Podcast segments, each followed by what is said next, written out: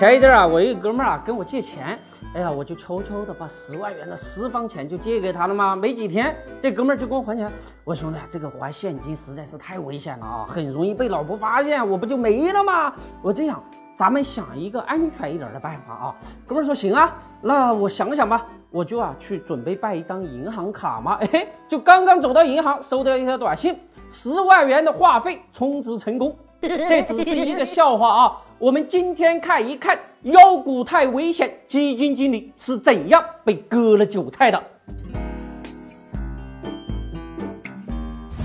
跟一私募操盘手聊天，这哥们儿吧，一看上去那就是被人割了韭菜呀。哥们儿说啊，二零一五年的时候我还赚百分之二十五了，没想到到了二零一六年以来呀，到现在为止亏损超过百分之三十啊。我兄弟啊，你就不要愁眉苦脸的啦！你们被人割韭菜，那都是该该该。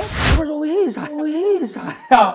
我说你们这些人呐，实在是太坏了！熊市期间，整天都还在琢磨着怎样去割散户的韭菜，现在没弄好，把自己给割了吧？你没看见呐？现在都有公布，亏损幅度将近百分之四十了。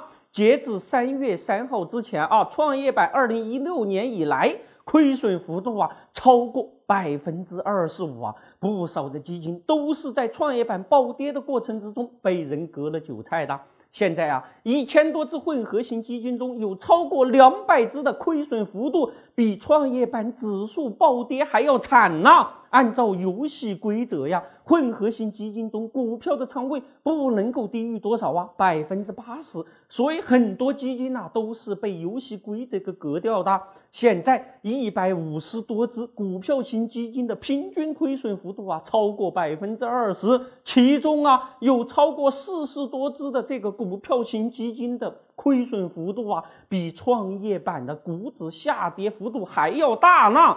绝大多数亏损被人割韭菜的基金呢，那都是创业板的赌客。国富基金啊，有位基金经理啊，估计现在是长夜难眠呐，跟散户一样，有被人割韭菜的痛彻心扉，亏损幅度超过百分之三十八呀，那都达到了股灾的标准。哎呀妈呀，无无无法接受，理解不了。你注意点了啊！绝大多数遭遇割韭菜的基金啊，那都是中了妖股的枪。曾经啊，全通教育是一票难求，四百六十七元的高位，简直就是 A 股的一座巅峰啊！基金经理们如果没有买入全通教育，见面的时候啊，那都不好意思说你是炒创业板的。同样，安硕信息、蓝马信息为首的一批妖股，那都是基金经理们追逐的对象，无一例外，证监会都揪出了他们背后的始作俑者。庄家们快速的下单撤单，连续的虚假申报，恶意推高股价。基金经理们呐，经常一看到那些妖股收购一点资产，就说他们呐已经脱胎换骨了。开什么玩笑啊！他们往往啊还在高位的时候为妖股的上涨寻找所谓的概念呢，不套他们套谁呀？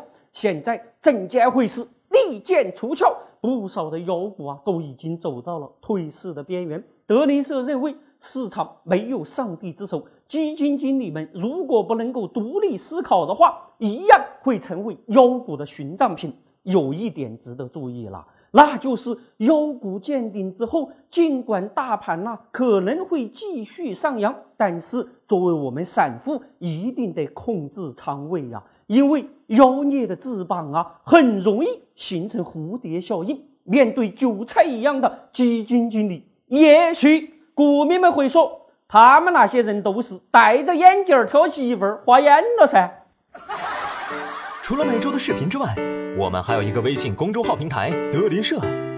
如果还想了解有趣、好玩、听得懂的经济学，那就在微信里搜文字“德林社”或者拼音“德林社”，点击关注即可。记住。不是德云社，是德林社，别设错了哟。